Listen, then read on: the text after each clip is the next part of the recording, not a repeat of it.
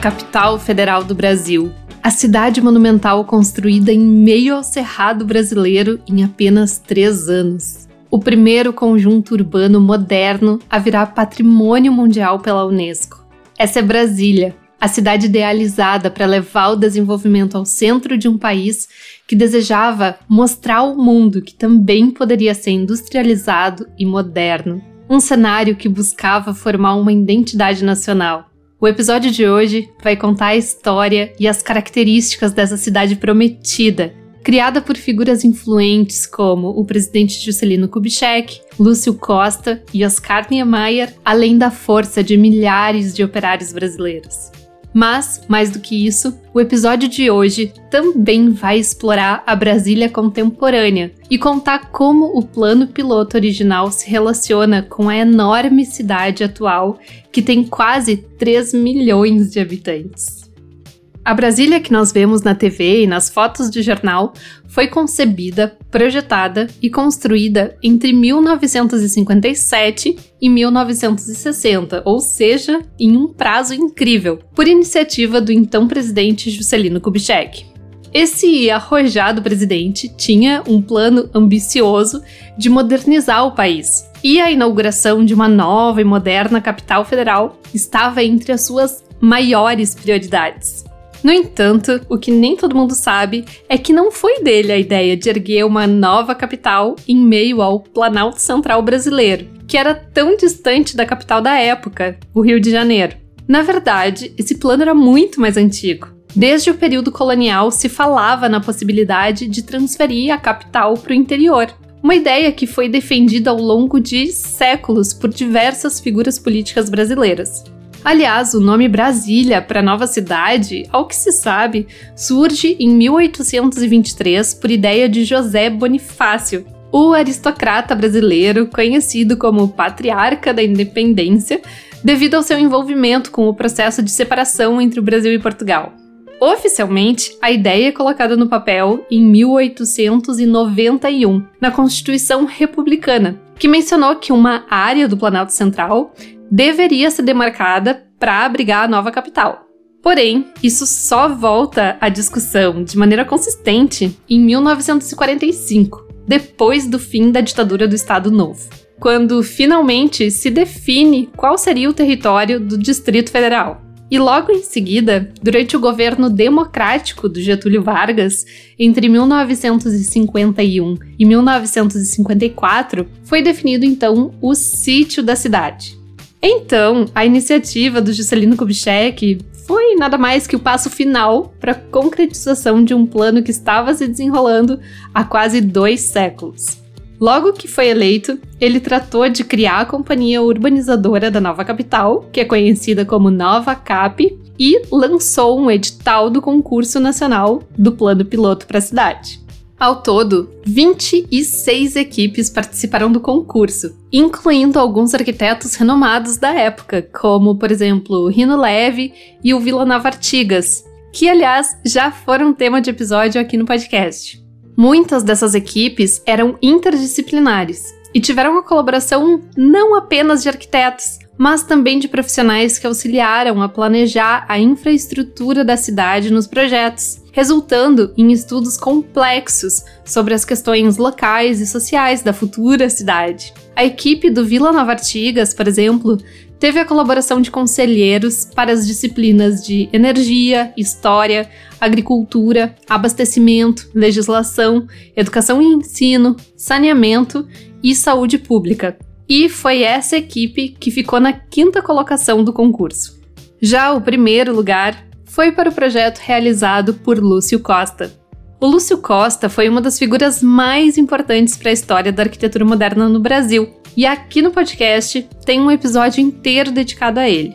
Então, se você ainda não ouviu, fica o convite para conferir depois que acabar este episódio aqui. Bom, diferentemente do caso de outros participantes, o Lúcio Costa não contou com uma equipe de consultores e colaboradores interdisciplinares, sendo a proposta assinada somente por ele.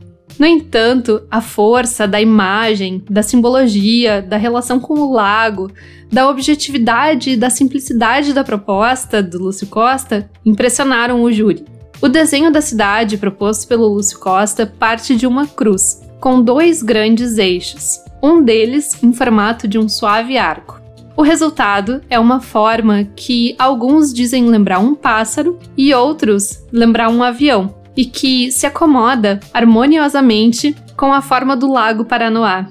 A proposta do Lúcio Costa foi considerada a única a levar em consideração que a cidade deveria estar em funcionamento em apenas três anos. Ela apresentou objetivamente o posicionamento, a dimensão e a forma geral das edificações. Tudo isso em um plano diagramático, somente com diretrizes gerais. Essas definições de caráter geral teriam facilitado o trabalho, porque ofereciam à nova CAP a agilidade para gerenciar a implantação, sem, no entanto, maiores riscos de alterar a imagem projetada da cidade. No plano piloto do Lúcio Costa, além disso, o sistema viário recebeu atenção especial, sobretudo para o trânsito de veículos particulares. O plano incluía trevos e passagens de nível, buscando eliminar cruzamentos e separar a circulação de pedestres da circulação de veículos. A comissão julgou que a proposta do Lúcio tinha o espírito do século XX. Era nova, livre e aberta, era disciplinada sem ser rígida. Porém, nem só de modernidade era feita a proposta do Lúcio Costa. Ele, que tinha passado por uma formação inicial de caráter tradicional baseada na Escola de Belas Artes, misturou referências tradicionais e modernas. Embora ele parta de ideias racionalistas de urbanismo, incluindo setorização funcional e privilegiando o sistema rodoviarista, pensado para o trânsito de veículos, o traçado de um eixo monumental e simétrico, de caráter cívico, por exemplo, revela a influência de princípios de composição clássica. E para a gente entender ainda melhor a cidade, a gente pode observar que o plano piloto foi dividido em quatro escalas: a monumental, a residencial, a gregária e a bucólica. A escala monumental é a que se configura ao longo do eixo principal, que é chamado justamente de eixo monumental. É ao longo desse eixo que estão as principais atividades administrativas federais e locais, sendo responsável por conferir à cidade o caráter de capital. Também faz parte da escala monumental a Praça dos Três Poderes, que foi idealizada para, ao seu redor, abrigar os palácios dos três poderes fundamentais da República: o Palácio do Planalto, que é a sede do Poder Executivo, o Supremo Tribunal Federal, que é a sede do Poder Judiciário, e o Congresso Nacional, que é a sede do Poder Legislativo, todos eles projetados por Oscar Niemeyer. É interessante notar que a implantação desses três edifícios forma um triângulo equilátero, de lados iguais, para simbolizar o equilíbrio entre os poderes em uma democracia. A segunda escala é a escala residencial, Nela, a espinha dorsal é o eixo rodoviário, a partir do qual se distribuem as unidades de vizinhança, que são formadas por superquadras que, de certa forma, tentam reinventar a forma de morar. Nas superquadras, além dos edifícios de apartamentos com térreos livres em pilotis, foram definidas áreas destinadas a escolas, clubes, bibliotecas, igrejas e outros equipamentos urbanos. A terceira escala é a gregária. Ela corresponde ao cruzamento dos dois eixos principais, o monumental e o rodoviário, e tem um caráter centralizador. É aí que se encontram os setores bancário, hoteleiro, comercial e de diversões. Por fim, temos a escala bucólica. Essa escala, na verdade, permeia as outras três, incluindo locais como a orla do Lago Paranoá e as áreas livres e arborizadas da cidade. O plano piloto do Lúcio Costa, em pouco tempo, passou a ser visto como um grande marco na história do urbanismo. A área da cidade, correspondente ao projeto original, é tombada pelo IFAM e é considerada patrimônio cultural da humanidade pela Unesco. Não à toa, o projeto de Brasília aparece nos livros mais importantes sobre história da arquitetura, seja para informar, ressaltar sua monumentalidade ou até criticar a cidade. No livro O Futuro da Arquitetura desde 1889, por exemplo, que foi escrito pelo importante historiador de arquitetura Jean-Louis Cohen, nós encontramos a seguinte descrição de Brasília. Abre aspas. O maior empreendimento a levar adiante muitas das ideias de Le Corbusier na década de 50 foi, sem dúvida, a construção de Brasília, a nova capital brasileira. Aqui, os conceitos corbusianos foram aplicados em quase todos os níveis. Selecionado após concurso público, o simples plano piloto de Lúcio Costa lembra uma imagem distorcida da cidade radiante de Le Corbusier, cujos componentes são condensados, esticados e reorganizados em uma figura básica semelhante a um pássaro. A ala de Brasília consiste em um eixo residencial de 13 quilômetros, este é cortado por um eixo monumental de 6 km que vai até a cabeça do pássaro, que consiste em um triângulo equilátero onde estão concentradas as cadeiras legislativas, executivas e judiciárias do país. Fecha aspas. Já o historiador William Curtis, no livro Arquitetura Moderna desde 1900, nos passa a seguinte visão sobre o plano de Lúcio Costa. Abre aspas. Brasília foi concebida por uma elite tecnocrata que cercava a figura do presidente Juscelino Kubitschek e pretendia ser um símbolo da dedicação nacional ao desenvolvimento industrial. A seu modo, celebrava o romance do automóvel com a rodovia, em um momento em que o Brasil estava investindo na indústria automobilística e em uma nova infraestrutura. As superquadras de habitações, separadas por amplos espaços, tinham uma atmosfera de especulações vazias, baseadas nas primeiras utopias modernistas não construídas, distantes da realidade social brasileira da época. A elite do governo viajava de avião de cenários mais urbanos, enquanto os pobres eram atraídos em grandes números pelo vácuo de um conceito diagramático de planejamento. Fecha aspas. Bom, e se o Lúcio Costa foi o responsável pelo plano urbano, os principais edifícios da cidade, como nós já sabemos, são de autoria de Oscar Niemeyer. O Oscar ficou com o cargo de direção geral dos trabalhos de arquitetura e com a encomenda de elaborar os projetos para os principais edifícios de caráter cívico, do hotel e das casas presidenciais, além de diversos outros, como a Catedral e o Teatro Nacional. Muitos dizem que a época dos projetos de Brasília foi o apogeu da carreira de Niemeyer.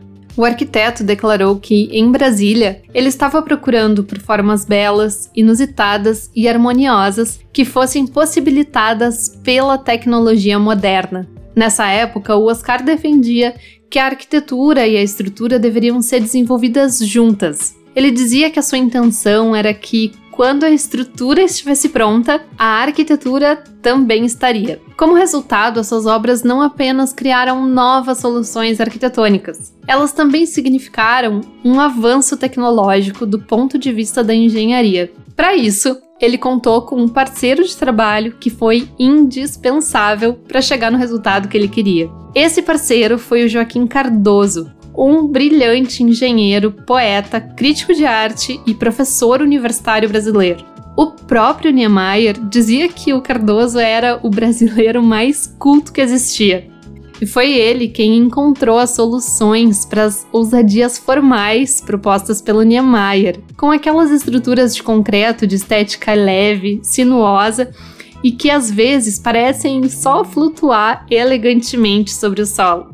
Para citar alguns exemplos, o Congresso Nacional é com certeza um dos edifícios mais importantes e simbólicos da cidade. Ele fica no final do eixo monumental e é formado por um conjunto de formas simples, com duas cúpulas invertidas que abrigam as câmaras do legislativo, as quais repousam sobre um longo edifício horizontal. Ao fundo, entre as cúpulas e centralizados no eixo do conjunto, estão duas torres dos edifícios de 28 andares que abrigam os escritórios. Essas são formas elementares e monumentais que podem ser vistas de longa distância a partir do grande eixo monumental. Outro edifício super importante é o Palácio da Alvorada, que é a morada oficial do presidente da República. Ele tem também formas simples. São duas lajes horizontais e entre elas tem uma caixa de vidro que não toca as periferias das lajes, fazendo com que se criem varandas ao seu redor. O mais marcante dessa obra, com certeza, são as colunas das varandas, com as suas formas leves, sinuosas e completamente novas. Nessas e em outras obras, o Niemeyer explorou novas formas e soluções que até então nunca tinham sido vistas na arquitetura. Essas obras são emblemáticas não apenas pelo seu caráter inovador, mas também pela qualidade e beleza das proporções, das formas e dos materiais escolhidos pelo Niemeyer. Além disso, o Oscar também teve uma influência importante na participação de diversos artistas no processo de desenvolvimento dos projetos. E essa se tornou uma das marcas mais importantes da cidade: a integração entre arquitetura, urbanismo e artes plásticas. Quem visita os edifícios e os espaços públicos se depara com a presença de esculturas, painéis, murais, pinturas e vitrais incríveis que estão integrados de maneira belíssima à cidade e à arquitetura. Para citar alguns exemplos, Alfredo Seschiatti criou o conjunto de escultura Os Evangelistas, que está posicionado junto à catedral. O artista Atos Bulcão criou as fachadas com sólidos geométricos e os painéis internos do Teatro Nacional. A Mariane Peretti, que já foi tema de um episódio especial aqui do podcast, criou os magníficos vitrais da catedral, além de esculturas e vitrais para vários outros edifícios. O Bruno Jorge criou a escultura chamada Os Guerreiros, que está na Praça dos Três Poderes fazendo uma homenagem aos operários que construíram Brasília. E ainda podemos citar a participação de tantos outros artistas importantes, como Alfredo Volpe, Cândido Portinari, Manuel Araújo, Maria Martins, Mari Vieira, Pedro Américo, Rubem Valentim, Sérgio Camargo e Vitor Brecheret. Além disso, houve a importante participação, é claro, de Roberto Burle Marx, que ficou responsável pelo paisagismo de diversos edifícios e espaços públicos da cidade. Só que é claro que nem tudo isso foi finalizado antes da inauguração da cidade. Mas boa parte do plano piloto conseguiu entrar em funcionamento, assim como os edifícios cívicos mais importantes. Acontece que, para atingir a meta ambiciosa do Juscelino, a construção de Brasília acontecia 24 horas por dia e empregou aproximadamente 60 mil trabalhadores. A maior parte desses trabalhadores vinha do norte e do nordeste do país, viajando por mais de um mês por estradas precárias, levando pouco ou nenhum dinheiro e alguns pertences, apenas com a expectativa de uma nova oportunidade de melhorar suas vidas. Esses personagens são os conhecidos candangos, migrantes que chegavam ao Planalto Central para construir a nova capital do país. A carga horária deles era pesada. Os candangos muitas vezes trabalhavam 14, 15 ou 16 horas por dia. E, como o salário era pago em horas, muitos deles ainda faziam serão para aumentar a sua renda. As condições de trabalho também eram precárias, e com frequência aconteciam acidentes nos canteiros de obra, incluindo a morte de muitos operários, como é o caso dos dois candangos que morreram soterrados durante a construção da Universidade de Brasília. E depois de tanto esforço, a cidade foi inaugurada em abril de 1960, mas a maior parte desses candangos não retornou à sua terra natal. Então foi para dar moradia a eles que surgiram em seguida as cidades satélites ao redor do plano piloto do Lúcio Costa, como Taguatinga, Núcleo Bandeirantes, Sobradinho, Planaltina e Paranoá. Acontece que durante as obras, os trabalhadores tinham sido obrigados em assentamentos provisórios nas proximidades do plano piloto. Só que quanto mais a construção avançava, mais a força de trabalho era necessária. Imaginem que ao final da década de 60, os alojamentos provisórios abrigavam mais de 82 mil habitantes. Então, a remoção dessas pessoas para cidades satélites foi uma forma de evitar a favelização junto à área do plano piloto. E é aí que nós já vemos os problemas sociais gerados desde a concepção e a construção de Brasília. Não demorou muito para que o plano piloto, que tinha sido imaginado como uma cidade autônoma e autossuficiente, se tornasse um centro administrativo habitado apenas pela elite brasileira. Desde a sua inauguração, se estabeleceu em Brasília um rígido padrão de segregação socioespacial, o que é um problema que afeta a região até os dias atuais. Hoje, passados mais de 60 anos da sua inauguração, Brasília tem quase 3 milhões de habitantes. Porém, 90% dessa população mora fora da área do plano piloto. Fatos como esses fazem com que Brasília, embora muito admirada, também seja muito criticada. O arquiteto e urbanista Ian Gell, que é o autor do livro Cidades para as Pessoas, é um dos maiores críticos de Brasília e nos apresenta ainda outros argumentos. Para ele, a cidade moderna planejada ali falhou ao não se adequar à escala humana. É que Brasília é muito mais amigável ao automóvel do que ao pedestre. As distâncias são enormes e tem pouquíssima sombra, o que no clima quente e seco do local torna o passeio praticamente inviável.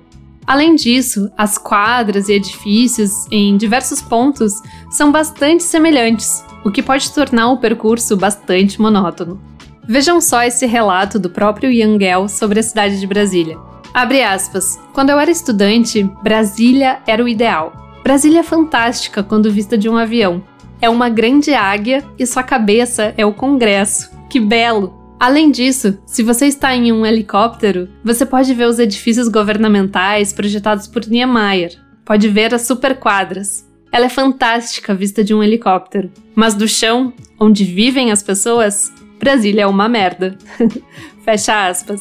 Bom, e outro ponto que gera polêmicas é o enorme gasto de dinheiro público que foi necessário para tirar a cidade do papel. É difícil saber exatamente qual foi o custo da construção de uma cidade moderna e tão fabulosa como Brasília há tantos anos atrás. Mas algumas estimativas apontam que, em valores corrigidos, a construção teria custado algo em torno de 70 ou 80 bilhões de reais. Essa é uma informação que se torna ainda mais problemática quando nos damos conta de que, naquela época, o Brasil era um país muito mais pobre do que é hoje. O questionamento que fica no ar é o seguinte: será que o Brasil não teria alcançado conquistas maiores se recursos dessa grandeza tivessem sido investidos em áreas como educação e saúde, a exemplo do que foi feito em outros países, como por exemplo a Coreia do Sul, cujo PIB era menor do que o do Brasil nos anos 60 e hoje é um dos países mais desenvolvidos do mundo? Por outro lado, se questiona também se o interior do país não teria ficado ainda mais prejudicado. Afinal, não se pode negar que Brasília realmente ajudou a deslocar parte do desenvolvimento que antes estava centrado apenas no litoral, também para a região central do nosso mapa. Junto com o plano piloto, vieram novas estradas e redes de comunicação que facilitaram o desenvolvimento do interior do Brasil. Assim é Brasília. Há quem ame e há quem odeie. Uma complexa trama de fatos e histórias capaz de nos despertar admiração e ao mesmo tempo preocupação. Fato é que ela continua lá, sendo um belo cenário para as reviravoltas políticas da nossa democracia e nos encantando com as suas paisagens fantásticas, seus edifícios inigualáveis e as suas obras de arte maravilhosas. Meu nome é Temis da Silva e este foi o episódio do Arquitetura Objetiva sobre Brasília. Se você gostou, deixe uma avaliação de 5 estrelinhas, siga o perfil e clique no sininho para receber as atualizações. O Arquitetura Objetiva é um projeto independente e a contribuição dos ouvintes ajuda o podcast a continuar no ar. Cada episódio leva horas de pesquisa, redação do roteiro, edição e publicação. E você pode apoiar todo esse trabalho na plataforma Apoia-se, em apoia.se barra arquitetura objetiva. Em troca, os apoiadores têm acesso a conteúdos exclusivos, como episódios bônus, os roteiros dos episódios incluindo imagens e desenhos e planilhas de apoio ao aprendizado e o trabalho de arquitetura. A renda gerada lá é revertida para custos de produção, horas de trabalho, materiais de pesquisa e o que mais for necessário para melhorar o podcast. Mas se você quiser ajudar de outra forma, seria ótimo se você pudesse compartilhar este e outros episódios com outras pessoas que também possam se interessar. Para me enviar sugestões, dúvidas ou só para me mandar um alô, envie uma mensagem pelo Instagram ou pelo e-mail arqueobjetivapodcast@gmail.com. Ah, e lembrando que lá no Instagram e no Pinterest eu sempre posto conteúdos complementares. Então, siga os perfis do podcast para acompanhar as novidades. Muito obrigada e até a semana que vem.